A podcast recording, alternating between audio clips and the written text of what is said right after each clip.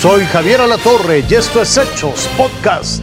En San Luis Río, Colorado, fueron rescatados sanos y salvos 113 migrantes. Fue a la mesa eh, eh, estatal, fue la mesa estatal de seguridad de Sonora la encargada de realizar este operativo, donde además se logró detener a cinco presuntos traficantes de personas.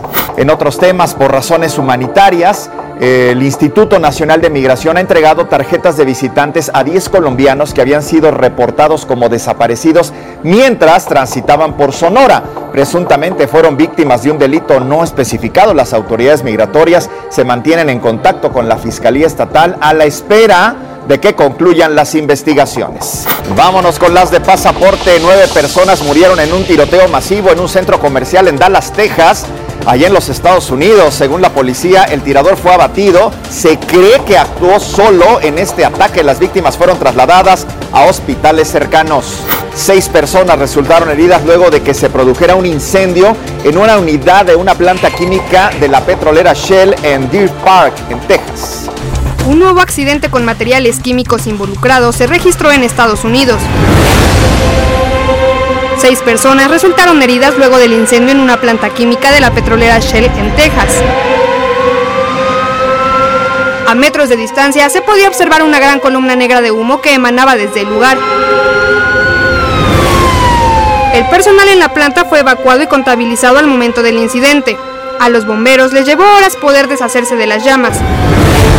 Debían trabajar a contrarreloj para evitar más explosiones, porque una refinería mexicana opera aledaña al lugar del accidente.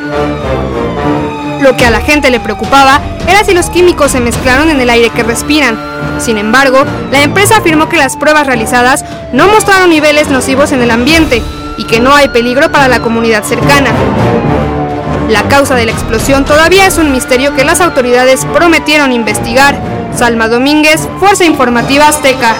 Un destacado escritor ruso resultó herido luego de que explotara el vehículo en el que se trasladaba su chofer. Lamentablemente murió. Rusia no tardó en culpar a Ucrania y Occidente por este hecho.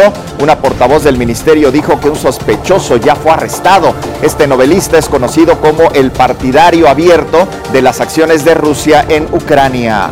Al menos 176 personas murieron por las repentinas inundaciones en el Congo. Las fuertes lluvias destruyeron edificios, obligaron a los trabajadores humanitarios a apilar cadáveres cubiertos de lodo y barro. Se reportaron varios heridos que ya son atendidos en hospitales allá en el Congo. El talento y la inclusión brillaron durante una pasarela con personas con vitiligo.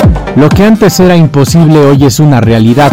Las pasarelas que hasta hace un tiempo solo eran ocupadas por modelos de cara y cuerpos perfectos, hoy son más inclusivas. Winnie Harlow es una modelo canadiense jamaiquina de talla mundial, portavoz de la enfermedad de vitiligo que ha roto esquemas en las pasarelas y ha dado la pauta para que otras personas también lo hagan. Muestra de ello es este desfile de modas donde todos sus participantes son personas con vitiligo, una enfermedad de la piel que provoca la pérdida de pigmentación en ciertas partes del cuerpo. Es la primera vez que participo en un evento que nos da la oportunidad y la invitación y la verdad para mí es una experiencia inolvidable fantástica porque pues nunca pensamos después de tener vitiligo que pues nos voltearan a vernos, ¿no? Ninguna de las personas que participaron en esta pasarela son modelos profesionales, son pacientes de la Fundación Mexicana de Vitiligo y Enfermedades de la Piel. Antiguamente el vitiligo fue una enfermedad ignorada e incluso motivo de vergüenza de que se tapara. Hoy por primera vez la mostramos en una pasarela 100% vitiligan. ¿Cómo nos sentimos extasiados? Este es un paso adelante hacia lo que estamos buscando, que es la aceptación.